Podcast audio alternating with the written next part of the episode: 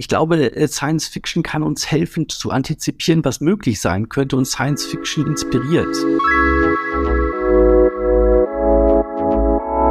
Miteinander morgen machen. Der Zukunftspodcast der R&V. Ihr Host Grisha Brauer-Rabinowitsch.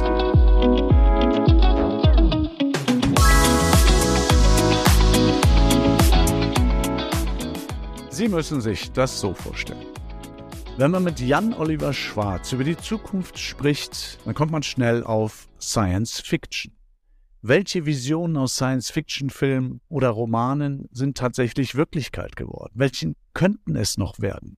Das ist das eine Steckenpferd des Zukunftsforschers. Das andere ist das sogenannte Business Wargaming. Dahinter verbirgt sich, vereinfacht gesagt, eine strategische Simulation mit der Unternehmen in ihre Zukunft schauen. Jan-Oliver Schwarz ist Professor an der Technischen Hochschule Ingolstadt und leitet dort das Bayerische Foresight-Institut. Er hat während seines Studiums früh die Leidenschaft für die Zukunftsforschung entdeckt. Diese Leidenschaft hat ihm zunächst einen Master in Zukunftsforschung in Südafrika eingebracht.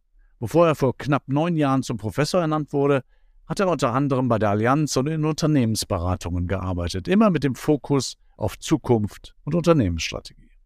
Herzlich willkommen, Jan-Oliver Schwarz. Dankeschön, freut mich, äh, hier zu sein. Ja, ich bin auch sehr froh, Sie hier zu haben, weil ich so neugierig bin und äh, auf, auf Ihre Themen. Das klingt so super spannend. Und deshalb steige ich auch direkt mit einer ganz konkreten Frage ein. Geben Sie doch mal ein Beispiel, welcher Science-Fiction-Film oder Roman die Zukunft vorhergesagt oder mitbestimmt hat. Also ich weiß gar nicht, ob ich das so sagen würde, dass äh, Science Fiction Zukunft, äh, Zukunft vorhersagt oder mitbestimmt hat. Ich glaube, äh, Science Fiction kann uns helfen zu antizipieren, was möglich sein könnte und Science Fiction inspiriert äh, in, in, vielfältiger Art und Weise. Und ich finde, also wirklich ein klassisches Beispiel äh, finde ich äh, nach wie vor die Star Trek Serien aus den späten 60ern. Da ist einfach wirklich dieser, dieser Communicator ein tolles Beispiel ähm, für eine Inspiration damals gewesen für, Motor, für Motorola, sich zu überlegen, wie könnte eigentlich äh, irgendeine Art von Kommunikation aussehen, die kabellos ist und die dann inspiriert hat, ähm, mobiles Telefon ähm, zu produzieren. Aber damals natürlich äh, hat man eher über das, was man dann so den, die Knochen liebevoll genannt hat, also ein großes, schweres Gerät, oh ja. ähm, das, das nicht lange gehalten hat. Ähm, aber die Vision ist ja eigentlich eine andere gewesen, nämlich dieses, äh, wenn man das äh, vor Augen hat, den Communicator, ähm, also sozusagen über Sprache etwas zu steuern, äh, da sind wir ja im Prinzip nach wie vor nicht wirklich. Ähm, also eigentlich ein schönes Beispiel, wie ja man Zukunft antizipieren kann, ähm, Zukunft ähm, auch in einer gewissen Weise da äh, als eine Inspiration dient, vielleicht für, für Produktentwickler. Kann man generell sagen, dass Science Fiction, Sie haben es ja jetzt gesagt, Sie antizipieren oder, oder geben Ideen am Ende, sind Inspiration. Sind Sie deshalb eine gute Quelle auch für Ihre Forschung, weil Sie im Grunde so, so Entwicklungen, ja, wie bei Motorola im Grunde, ähm, Ideen geben und anstoßen? Oder ist das, ist das deshalb interessant für Sie auch? Ja, und ich glaube, es ist noch eine andere Komponente, die dabei ist. Also der, der Literaturwissenschaftler, wenn er über Romane spricht und über den Zusammenhang von Roman und Gesellschaft, würde er immer sagen, dass ein, beispielsweise ein Roman reflektiert, was in der Gesellschaft sich verändert oder entwickelt.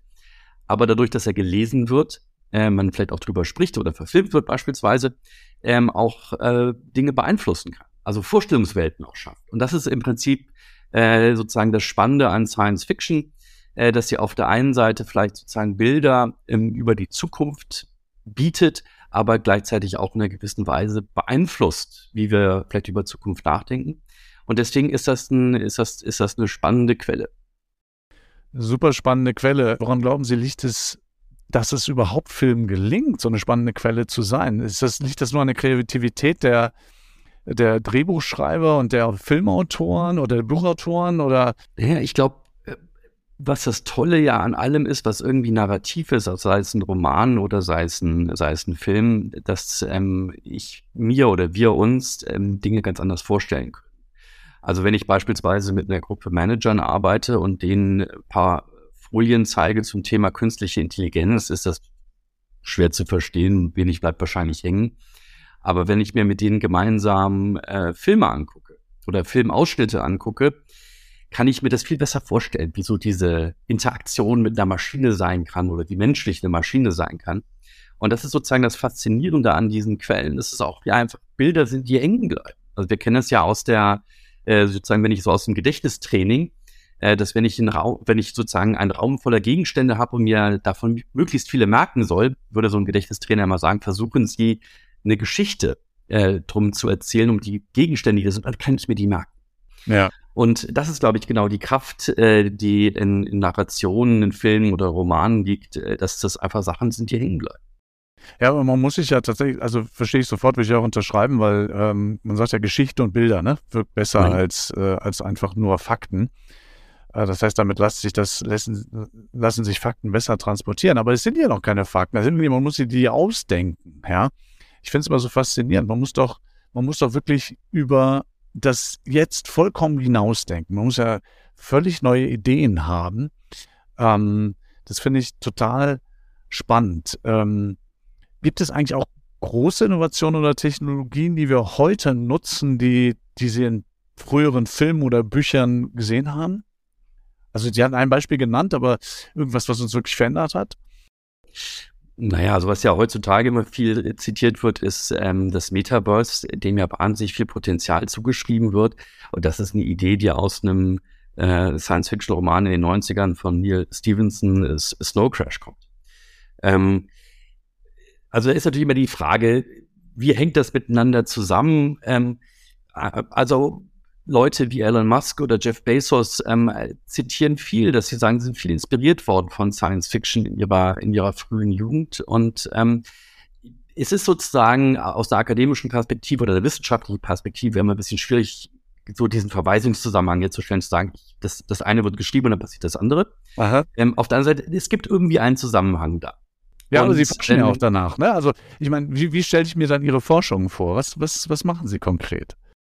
Ähm, also auf der, auf, auf der Ecke beispielsweise ist es immer die Frage, ähm, einmal zu gucken, was sind das für Mechanismen, also was passiert da? Ähm, warum haben eigentlich Narrationen ähm, so, eine, so, eine, so eine Wirkmächtigkeit? Ähm, warum passiert da so viel? Und äh, was wir natürlich und auch jetzt immer mal wieder auch in studentischen Projekt machen, ist einfach zu gucken, ähm, was passiert da draußen. Ähm, wie kann ich, äh, was, also ja, das auch so ein bisschen zu kategorisieren, also auch so äh, Ideen zu entwickeln. Ähm, wenn ich beispielsweise Ideen haben möchte, wie könnte Mobilität oder Kommunikation in der Zukunft aussehen, ähm, auch Hinweise zu geben, kann ich mir diese Inspirationen herholen, um einfach auch nochmal andere Perspektiven zu kriegen. Und das ist, das sind so die Themen, mit denen wir uns beschäftigen. Das heißt, sie gucken tatsächlich aktuelle Filme, aktuelle Bücher an und lassen sich quasi wiederum inspirieren und, und überlegen, was könnte daraus für die Zukunft abgeleitet werden, würde ich sagen, ja, um sozusagen für ihre Forschung ähm, zu sagen am Ende, wo geht es in der Zukunft hin, korrekt? Genau, also das sind immer wieder auch so anders bezogen, über die Frage, also äh, Organisationen oder auch in studentischen Projekten, die sagen, wir möchten gerne ein bestimmtes Thema besser verstehen ähm, und da immer wieder auch noch eine andere Quelle mit, mit reinzubringen. Und dann versuchen wir natürlich immer mal wieder auch äh, uns Beispiele anzugucken und sagen, wo sehen wir das denn jetzt eigentlich und ähm, wo kann man eigentlich da ganz schöne Geschichten zu. Apropos, Sie versuchen sich Beispiele ein, anzuschauen. Sind Sie irgendwie tatsächlich eigentlich ein Fan von Science-Fiction-Filmen oder können Sie eigentlich keinen mehr gucken ohne dass es quasi Arbeit ist. Ja, also mir ging das zum Beispiel mal, als, äh, als ich Sportreporter mal war. Äh, da konnte ich eigentlich mein, mein Phantom äh, gar nicht richtig ablegen. Das war irgendwie ein bisschen, ein bisschen schräg. Wie ist das bei Ihnen? Können Sie überhaupt noch äh, Science Fiction gucken, ohne an Arbeit zu denken? Also ehrlicherweise, ich bin gar, gar nicht so ein großer Science-Fiction-Fan. Für mich ist das einfach eine, eine spannende Quelle. Also wenn ah. ich über Trendforschung spreche oder Zukunftsforschung, ist das für mich eine wesentliche Quelle, die ich, äh, die ich benutze. Ähm, und ähm, ehrlicherweise, wenn ich dann Science Fiction gucke, ist es eher Arbeit. Und das finde ich immer auch ganz spannend in der Arbeit mit, sei es mit Unternehmen oder den Studierenden. Ähm, ich bin da nicht der Onkel, der dann irgendwie abends kommt und man irgendwie nimmt sich Popcorn mit und setzt sich gemütlich hin und guckt irgendwas, sondern es ist wirklich harte Arbeit, weil ich mich da hinsetze und überlege, naja, was sehe ich denn da jetzt? Also ist das das, was ich da gerade sehe? Gibt mir das Hinweise auf eine neue Form von Mobilität, eine neue Form von Zusammenleben?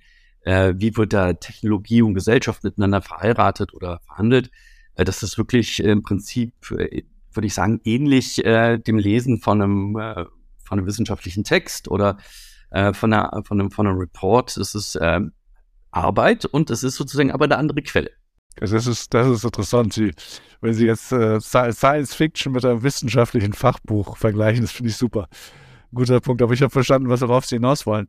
Sie haben es gerade schon gesagt, auch, auch äh, Zusammenarbeitsmodelle oder sonst was. Wir denken ja bei Science Fiction eigentlich, also ich zumindest immer direkt erstmal an Technik. Ja, bei Science Fiction denkt man, ah, oh, da nehmen die, na, was haben die damals sich alles sich schon vorstellen können. Aber es gibt ja auch vielleicht gesellschaftliche Entwicklungen, die in Filmen oder Serien in irgendeiner Form schon vorgelebt oder wie auch immer werden. Gibt es da was, wo Sie sagen, ja, da kam da mal ein gutes Beispiel für, dass es tatsächlich nicht nur um Technik geht, sondern, sondern auch um, um gesellschaftliche Entwicklung? Also ich glaube grundsätzlich, ähm, das ist eigentlich auch das Spannende an Science Fiction, dass sie ja, äh, dass da sozusagen Technik oder Innovation, technologische Innovation ja immer in einem gesellschaftlichen Kontext stattfinden. Ähm, also ist sozusagen immer was drumherum, was da passiert. Ich habe das Gefühl, dass ähm, was man heutzutage liest, hat viel mit gesellschaftlicher Spaltung auch zu tun. Da werden dann sozusagen so Gesellschaftsbilder beschrieben, wo die einen sind wahnsinnig weit entwickelt mit äh, viel verknüpften Geräten, die anderen leben so ein bisschen so wie den 80ern. Also auch immer die Frage, was jetzt, was jetzt besser oder schlechter ist. Wenn man sich die Brücke ähm, der, der, der, der Enterprise aus den späten 60ern anguckt, ist das im Prinzip eine gesellschaftliche Vision ja auch gewesen. Also waren ja Männer und Frauen gleichberechtigt nebeneinander, ähm, sehr viel verschiedene ethnische Herkünfte. Ähm, also in, im Prinzip, wenn man sich so, das so übertragen will, würde man sagen, da ist in den späten 60ern eine Art von Diversity beschrieben worden, ähm, die viele Vorstände nach wie vor oder Vorstandsetagen nach wie vor im Prinzip versuchen, äh, überhaupt erst herzustellen. Ähm, also deswegen, das ist, glaube ich, auch das Spannende daran, dass man im Prinzip immer dieses Zusammenspiel hat zwischen, zwischen Technik und Gesellschaft. Ich meine, und damals war in den 60ern, da war von Diversity ja noch überhaupt gar keine Rede. Ne? Das ja, muss ja, das muss ja damals, in der damaligen Zeit, wie völlig äh, wie Science Fiction ausgesehen haben, kann man sich heute nicht mehr so richtig vorstellen, aber ja, Sie haben natürlich recht, äh, da, da muss noch viel dran gearbeitet werden, sogar heutzutage. Und da sind wir jetzt 60 Jahre später. Wahnsinn. Ja. Wahnsinn, Wahnsinn. Wie viel Zeit verbringen Sie mit, äh, mit tatsächlich mit Science-Fiction-Filmen mit Ihren Studenten oder Büchern? Ich meine, ist das gleichgewichtig mit Büchern auch oder so? Oder? Ich würde immer sagen, dass die, ich glaube, meine, meine Studierenden in den Projekten, die wir dann machen, ähm, die beschäftigen sich eher mit den Filmen.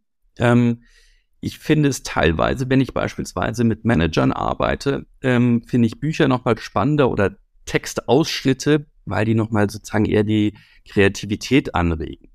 Also wenn ich etwas lese, entsteht ja in meinem Inneren ein Bild. Ähm, ja. Was ja im Übrigen ein Grund dafür ist, dass viele Leute enttäuscht sind, wenn sie Roman gelesen haben und dann ins Kino gehen, weil die Bilder nicht übereinstimmen. Ja. Und das Spannende ist aber, dass wenn ich sozusagen mit einer Gruppe arbeite, hat jeder sozusagen sein eigenes Bild erstmal. Und da habe ich sozusagen schon mal eine Vielfalt im Raum, die natürlich auch schon mal spannend ist. Weil die viele nochmal das eigene reflektiert, die eigenen Gedanken. Das sind Sachen, die ich vielleicht in Filmen nicht so habe, weil die natürlich durch die Bilder ist schon sehr stark ähm, leitend und lenkend sind. Ähm, deswegen variiert das so ein bisschen. Zugegebenermaßen ist natürlich ein Film noch mal ein bisschen vielleicht schneller ähm, zu rezipieren, schneller zu konsumieren. Ähm, aber ich würde sagen, es ist ähm, ja, also ich arbeite da immer eher gleichgewichtig mit, mit Filmen und, und Romanen. Okay. Und ähm, wie viel Zeit verbringen Sie damit ungefähr, kann man da sagen? Oder ist das, ist das nur ein kleiner Teil Ihrer Arbeit? Also ich würde sagen, nur um ein Gefühl dafür zu kriegen. Ja, ja es ist, also es ist ja unterschiedlich, hängt immer davon ab, an was ich gerade arbeite. Es gibt sicher Phasen, da beschäftige ich mich gar nicht mit. Jetzt im Moment nimmt es gerade wieder ein bisschen mehr zu, aber das sind dann vielleicht, ach, ich wüsste es gar nicht, ein Prozent. Hängt, äh, hängt, wirklich sehr von den Fragestellungen okay. ab. Das kann mal ein Tag in der Woche sein, monatelang vielleicht auch mal gar nicht. Okay, also harte Fachbuchlektüre mal tagelang, okay. Ähm, muss ich mir das dann so vorstellen, dass Sie, wenn Sie mit Studenten arbeiten oder selber an solchen Themen arbeiten, dass Sie dann versuchen, das, was Sie lesen, auch so zu klassifizieren im Sinne von, könnte davon irgendwas Realität werden oder interessiert oder, oder was, was machen Sie dann damit sozusagen mit den Erkenntnissen für Ihre Zukunftsforschung? Ich würde, ich, mir geht es immer eher um das Beschreiben. Also, dass man sagt, was, was sehe ich da? Ähm, vielleicht zu kategorisieren, zu sagen, naja, das geht jetzt eher vielleicht um bestimmte Lebensbereiche, ähm, auch immer eine Frage des Zeithorizonts. Ist das sehr, ist das sehr weit in die Zukunft gedacht oder ist das eher irgendwie kurzfristig? Ähm, ich würde sozusagen immer davon wegbleiben, von der Frage, kann das Realität werden oder nicht, weil das weiß ich nicht. Äh. Kann, auch, kann auch im Grunde genommen keiner wissen. Ähm, Ähm, aber es geht sozusagen immer um dieses Beschreiben und idealerweise ähm, eine Vielfalt von, von Bildern finden oder von, von Narrationen, die einem äh, eine Bandbreite aufzeigen, wie es in der Zukunft sein könnte. Also im Grunde machen Sie so eine Art, ich meine, Zukunftsstudien sind ja nie nach dem Motto, die Zukunft ist, wird so werden, sondern es gibt ja immer so ein, so ein Cases oder so ein Bandbreite oder so. Und da nutzen Sie im Grunde, muss ich mir vorstellen, das, was Sie aus, aus Filmen und Büchern rausziehen, als eine Quelle. Ja? Genau, ja. Okay, mhm. und dann haben Sie, dann machen Sie auch Studien, ähm, ähm, genau. Wenn wir das, wenn wir das gucken ähm, und übertragen auf Unternehmen, das ist ja, ich habe es äh, zu Anfang gesagt, quasi Ihr zweites Steckenpferd. Oder da kommen Sie ja im Prinzip auch her, wenn ich das richtig weiß. Mhm. Ähm, wie, wie arbeiten Sie mit Unternehmen? Wie muss ich mir das vorstellen? Nutzen Sie da auch, ähm, Sie haben es ja gerade schon gesagt, Bilder, Geschichten, Science Fiction, ähm, dient das da als Inspiration oder äh, wie, wie arbeiten Sie mit Unternehmen? Ähm, also hängt natürlich immer so ein bisschen von der Fragestellung ab, die ein Unternehmen hat. Ähm, aber ich finde Science Fiction ähm, da immer wieder auch ein hilfreicher Input, gerade wenn es auch so ein bisschen um die Frage geht, wie kann ich mir etwas vorstellen? Ähm, also etwa habe ich immer mal wieder die Situation gehabt, ähm, gerade in der Finanzdienstleistungsindustrie, dass man äh, über die Frage spricht, ähm, welchen Einfluss hat denn KI in der Zukunft? Und ja. da ist man ja sehr schnell mal an dem Punkt, dass viele sagen, naja, ich kann schon verstehen, dass da viel dann automatisiert und viel abgenommen wird, aber der persönliche Kontakt bleibt ja immer dann noch wichtig, gerade wenn ich irgendwie eine wichtige Entscheidung treffe, es um eine bestimmte Finanzierungsform geht oder eine Lebensversicherung abschließen will oder ähnliches. Ähm, und das hat natürlich viele mit der Vorstellung zu tun, die dann vielleicht die einzelnen Protagonisten haben davon, wie eine KI in der Zukunft aussehen kann. Und wenn man dann beispielsweise ähm, Szenen aus Filmen zeigt, ähm, wo eine KI dargestellt wird als etwas, was warm menschlich ist, dann ist wahrscheinlich auch der Punkt zu sagen, naja, okay, wenn das dann so ist, dann kommen die wahrscheinlich auch nicht mehr in die Bank oder in, zum Versicherungsvertreter ins Ladenlokal. Und das ist dann ganz spannend, weil ich dann auf einmal ganz andere Art von Diskussionen auf einmal ähm, initiieren kann. Äh, wie sieht dann eigentlich die Zukunft meiner Industrie aus und was bedeutet das für mein Geschäftsmodell, äh, als wenn ich irgendwie so nackte Fakten irgendwie zeige, weil ich es mir einfach besser vorstellen kann. Wie reagieren dann äh, Manager aus der Finanzindustrie oder so, wenn sie, wenn sie sozusagen diese, diese Bilder ja in den Köpfen auch erzeugen dann plötzlich? Ähm, Sie also ich dann ja den Horizont am Ende, ja. Sie, Sie erweitern ja das Denken der, der ähm, Kolleginnen und Kollegen in schon genau. ne? in dem Moment. Also ne? Äh, spannend, also weil es, ähm, weil man dann auf einmal an ganz anderen Diskussionspunkten nochmal ist. Also auch nochmal sich dann ganz anders fragt, was ist unser Geschäftsmodell, wie binde ich Kunden an mich? Ähm, und man natürlich ganz an, an ganz andere Punkte kommt, als wenn man sagt, naja, es gibt so Sachen, egal was passiert, da wird der Kunde immer noch zu mir kommen. Ähm, ich komme dann sozusagen nochmal an ganz andere Diskussionspunkte ran spannend ist. Und was ist das Ziel, wenn Sie mit, mit Unternehmen arbeiten, dass Sie sozusagen am Ende Unternehmen sich besser auf mögliche Szenarien vorbereiten können, würde ich vermuten, oder? Ja, ähm, ich würde sagen, bei der, bei der Arbeit, die ich dann mit Unternehmen mache, geht es immer im Wesentlichen davon, erstmal ein gemeinsames Verständnis in einem, in einem Kreis, in einem Managementkreis, in einem Führungskreis darüber zu erzeugen, was passiert eigentlich da draußen. Ähm, also auch diese Diskussion ähm, zu provozieren, zu sagen, ja, haben wir eigentlich gemeinsam auch verstanden, was da passiert? Ähm, das ist, finde ich, immer eine ganz wichtige Grundlage, um dann eigentlich in den nächsten Schritt zu gehen, zu sagen, naja, was bedeutet das für uns? Was könnte das bedeuten und wie gehen wir dann damit um? Ähm, und das hat dann auch viel damit zu tun, zu sagen, naja, wie bereite ich mich darauf vor? Was muss ich vielleicht jetzt schon tun? Ähm, kann ich jetzt vielleicht schon mal mit kleineren Projekten anfangen, um etwas besser zu verstehen? Ähm, also da sozusagen auch gemeinsam ins, ins Denken und ins Arbeiten zu kommen. Ist das schwieriger geworden, auch für Sie vielleicht, dadurch, dass sich die Welt eigentlich immer schneller dreht und ja nicht nur politisch und geopolitisch und sonst wie, sondern auch technologisch? Also ich meine, ähm, technologisch an der Entwicklung von, von Demokratien und sonst wie, da passiert ja wahnsinnig viel. Ist das schwieriger geworden dadurch? Ähm, ich hätte eher gesagt, dass es leichter geworden ist. Umgekehrt. Ähm, ah, interessant weil er, glaube ich, durch gerade durch die Krisen der letzten Jahre ähm, vielen nochmal sehr deutlich geworden ist, dass die Zukunft wahrscheinlich sehr anders sein wird als die Vergangenheit oder die Gegenwart. Ähm, und gleichzeitig würde ich auch immer so ein bisschen gegenhalten gegen diese Wahrnehmung, äh, weil so diese zwei riesen Megathemen, mit denen ja viele Organisationen konfrontiert sind, also Digitalisierung oder Nachhaltigkeit, sind ja uralt. Wir kommen ja aus den 70ern. Ähm, Das heißt, es hat jetzt. okay. Ja, Kommen aus den 70ern, aber es hat, die haben eine gewisse Dynamik entwickelt jetzt in den letzten Jahren, ne? Ja, durch technologischen Fortschritt und durch mehr Wahrnehmung und so weiter. Ja, Sie haben recht, ja. ja. Genau, liegt natürlich auch viel daran, dass viele gesagt haben, naja, was, was, äh, was, äh, was, das interessiert mich nicht, was soll das? Also mit Facebook und so, ich benutze das nicht und ähm, kann ich mir nicht vorstellen, dass das für mein Geschäftsmodell irgendeine Relevanz hat. Und ja, wann war ähm, Club of Rome, ne? Also Nachhaltigkeit, das ist auch schon. Wie ja, lange ist das her? Ich glaube, der erste Bericht des Club Jahre? of Rome war von 72. Ja, das ist 50 Jahre. Ist jetzt nicht eine echte Überraschung. Ne? ähm, nee. Aber ich glaube, das ist sozusagen auch wesentlich ein Teil meiner Arbeit, sozusagen da erstmal Bewusstsein zu schaffen, ähm, zu sagen, naja, also nur weil es jetzt die letzten Jahrzehnte gut funktioniert hat, bedeutet es nicht, dass es in der Zukunft gut funktioniert. Ähm, also Annahmen zu hinterfragen, mentale Landkarten zu hinterfragen ähm, und gemeinsam zu überlegen, was tut sich da draußen, hat das eine Relevanz für uns und wie könnte die Zukunft aussehen. Also ich glaube, das ist immer so, dies, ähm, so, eine, so ein ganz, ganz wesentlicher Teil der Arbeit. Jetzt äh, habe ich das vorhin schon mal ähm, in der Anmoderation gesagt. Ähm, eine Methode ist das sogenannte Business Wargaming. Damit beschäftigen sich auch. Was muss ich mir darunter vorstellen? Also da äh, Wargaming klingt für mich nach, nach dem, was mein Sohn mit seiner Playstation macht. Aber ich vermute, das ist ein bisschen was anderes. Ja, also, das, also der, der martialische Name sagt, es kommt aus dem Militärischen. Ähm, ah. Und es ist im Prinzip eine sehr alte äh, Methodik, ähm, dass sozusagen schon vor Jahrtausenden von Jahren im Prinzip Feldherren sich gefragt haben, wenn ich das eine tue, was wird mein Gegner tun? Ah. Wie wird der reagieren und agieren? Und übertrage auf den Business-Kontext, was ich mache, ist, ich nehme eine Gruppe von Managern, teile die in verschiedene Teams auf. Ja, das eine Team wird das eigene Unternehmen simulieren und die anderen werden sozusagen die wesentlichen Wettbewerber simulieren. Ah ja, das heißt, über einen Tag, und das wird dann sehr umfangreich vorbereitet, aber über einen Tag schlüpfen dann sozusagen die Manager eines Unternehmens in die Stube ihrer Wettbewerber. Es ist im Prinzip auch, könnte man auch sagen, ein Rollenspiel. Ein strategisches Rollenspiel. Und über einen Tag ähm, versucht man dann sozusagen äh, in die Zukunft hinein zu simulieren, ähm, was würde ich tun, wenn ich der Wettbewerb wäre, wie reagiert man aufeinander, wie reagiert und agiert der Kunde in der Zukunft.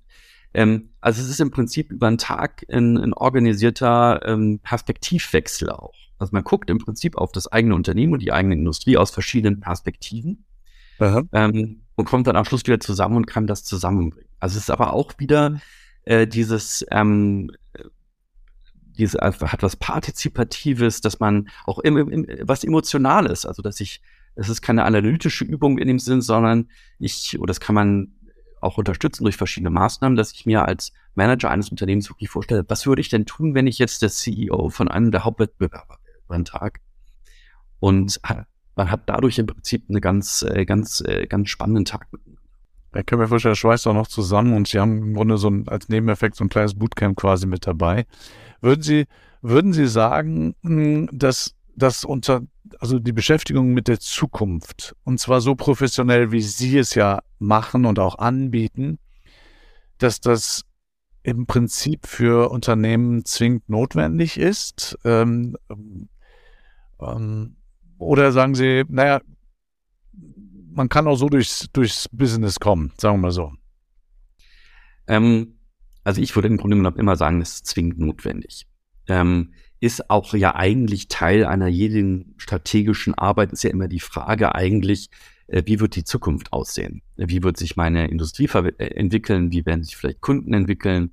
Was für Trends gibt es? Ich würde sagen, das ist immer eigentlich zwingend notwendig, dass sich äh, Unternehmen jeglicher Größe damit auseinandersetzen. Mhm. Ähm, hat sich die Beschäftigung denn aus Ihrer Sicht, Sie machen das ja jetzt schon ein paar Jahre, von Unternehmen mit der Zukunft, hat sich das geändert? Ist, ist das, ähm, sind die offener, machen sie es mehr, machen sie es tiefer, nutzen sie mehr Zukunftsforscher? Ähm, also das ist tatsächlich auch eine Frage, die wir gerade am Bayerischen Foresight-Institut versuchen auch empirisch ähm, äh, zu beantworten. Ähm, unsere Wahrnehmung ist, dass das ein Thema ist, was äh, eher, eher zunimmt, ähm, dass wir gerade in großen Unternehmen äh, eine zunehmende Professionalisierung auch gesehen haben, also auch was Methoden angeht, Herangehensweisen. Ähm, und dass es etwas ist, was jetzt auch vielleicht eher große Mittelständler auch nochmal versuchen, ähm, aktiver zu gestalten. Ähm, und das ist auch natürlich eine Arbeit, die wir sozusagen haben ähm, in Ingolstadt, dass wir auch nochmal einfach auch informieren müssen, dass es sowas gibt. Also dass man, dass es da Herangehensweisen gibt und wir beispielsweise jetzt auch gerade äh, in einem Forschungsprojekt versuchen, das auch nochmal handhabbarer zu machen äh, für, für kleine und mittelständische Unternehmen. Im Grunde machen Sie am Ende ja Unternehmen zukunftsresilienter, wenn man mal so ein Modewort benutzen darf, ja. Ähm, bekommen Sie eigentlich noch mit, was sozusagen die Learnings der Unternehmen dann tatsächlich sind und ob Sie die Strategie dann wirklich schärfen oder vielleicht sogar ändern? Oder sind Sie dann schon wieder weg vom Campus sozusagen? Äh, ja, das ist immer eine spannende Frage. Also häufig ähm, haben sich oder auch in der Vergangenheit äh, viele Trend- und Zukunftsforscher damit ja sozusagen begnügt, äh, sowas wie so einen Report dann abzugeben und sagt, passt mal auf, so könnte das in der Zukunft sein. Das sind ja so eine Reihe von Szenarien. Jetzt guckt mal, was ihr damit macht.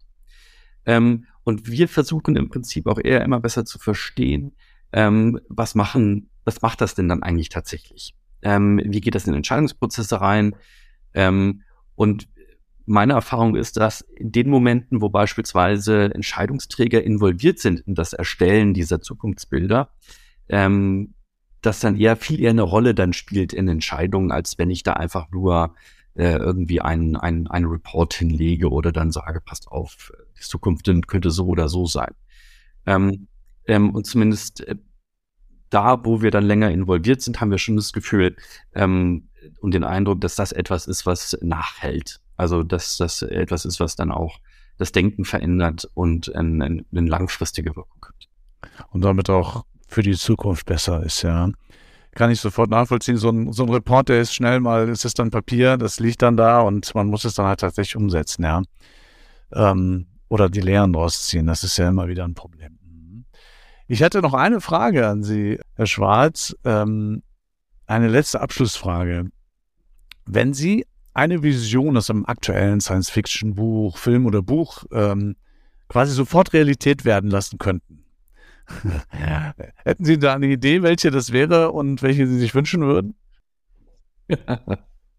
Also, ich meine, was da für mich immer auf, die, auf der Hand liegt, ist dieser, dieser, ähm, dieser schöne Science-Fiction-Roman Ministry of the Future, äh, wo es ein Zukunftsministerium dann gibt, was in dem Fall hilft, äh, mit, äh, mit Klimawandel und Nachhaltigkeit umzugehen. Ich glaube, das finde ich toll. Ähm, wenn wir sozusagen eine zentrale Stelle in der Bundesrepublik hätten, die sich mit der Zukunft beschäftigt. Also ganz explizit mit der Frage, wie könnte die Zukunft aussehen, wie bereiten wir uns darauf vor? Das finde ich eine tolle Vision. Und stünden Sie als Zukunftsminister bereit, oder? Ja, das, das wüsste ich nicht, ob äh, das ist ja dann, dann doch nochmal ein ganz anderes Geschäft, aber ich finde das, das Ministerium finde ich spannend. Aber äh, by the way, äh, noch eine Frage dazu. Ähm, greift die Politik auf Zukunftsforscher zurück? Haben Sie da, äh, sind Sie da auch in Kontakt oder? Ähm, also ich was ich beobachte, ist, dass es äh, da auch zunehmendes Interesse gibt. Ähm, es gibt an verschiedenen Stellen in den Ministerien ähm, Zukunftsaktivitäten. Ähm, äh, aber ich würde sagen, es gibt sozusagen äh, Länder, wo da deutlich mehr passiert als in der, als in der Bundesrepublik. Ähm, das ist sozusagen aber eine Pflanze, die, die am wachsen ist. Eine Pflanze, in welches Land, äh, wo sind Sie da schon sehr weit? Was würden Sie sagen? Also äh, massiv passiert das beispielsweise in Singapur und den Vereinigten Arabischen Emiraten. Äh, gerade in den Vereinigten Arabischen Emiraten ist, äh, gibt es geradezu eine riesige äh, Foresight-Welle. Ähm, das ist sehr beeindruckend, was da gerade passiert. Oh, das ist spannend. Äh, jetzt komme ich von meiner letzten Frage auf immer letztere, noch letztere Fragen. Jetzt habe ich falsch. Wissen Sie, woran das liegt, dass Sie in den Vereinigten Arabischen Emiraten äh, so Gas geben bei dem Thema? Naja, ich glaube, die kommen so ein bisschen aus der, also gerade beispielsweise in Dubai, so ein bisschen aus dieser Historie heraus, dass sie äh, einmal groß geworden sind mit den Perlenfischen und äh, das auf einmal dann äh, ist in, in, in einem der Weltkriege dann der Markt weggebrochen. Dann ist in Japan das künstliche Züchten von Perlen erfunden Wahnsinn. worden. Die waren auf einmal im Prinzip äh, ihr komplettes Geschäftsmodell los. Dann hat man in Dubai relativ spät Öl gefunden und äh, dann angefangen, schnell mitzudenken, dass man das vermeiden möchte, dass man da nochmal äh, so dasteht und sich dann sehr frühzeitig angefangen hat zu überlegen, wie könnte eigentlich die Zukunft aussehen und äh, was machen wir, äh, wenn wir keine Einnahmen mehr durch Öl haben. Ähm, und in Singapur ist die, ich glaube, die Situation vergleichbar, dass man ja immer im Prinzip immer eine Insel in einem, äh, also bildlich gesprochen eine Insel in einer, in einer Umgebung gewesen ist, die viel mit Konflikten äh, behaftet war und sich überlegt hat, wie können wir eigentlich äh, diese Prosperität, die wir haben, ähm, äh, in, die, in die Zukunft retten in einem, in einem Umfeld, was eher problematisch ist. Und ähm, das ist, glaube ich, einer der, der wesentlichen Treiber, dass man sich damit so da äh, mit, äh, der Zukunft beschäftigt. Also das heißt im Grunde, wenn die Not groß genug ist, dann wird das, äh, also Not im übertragenen Sinne, dann, dann äh, beschäftigt man sich damit. Wir sollten uns ein bisschen eine Scheibe davon abschneiden, habe ich das Gefühl in Deutschland. Vielen herzlichen Dank, Jan-Oliver Schwarz. Das war super spannend. Ähm, ähm, bisschen neidisch bin ich auch, wenn Sie sagen, Science Fiction ist wie Fachbuch lesen. Ähm, trotzdem glaube ich, dass der ein oder andere Ihrer Studenten da durchaus Spaß dran hat und äh, ich danke Ihnen ganz herzlich für die Gelegenheit, mit Ihnen zu sprechen. Alles, alles Gute für Sie und Ihre weiteren Forschungen. Danke, war mir eine große Freude.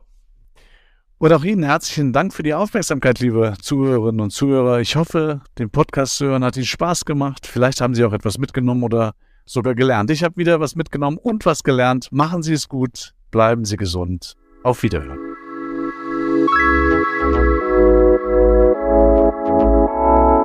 Weitere Informationen und alle Links zu dieser Podcast-Folge finden Sie in den Show Notes.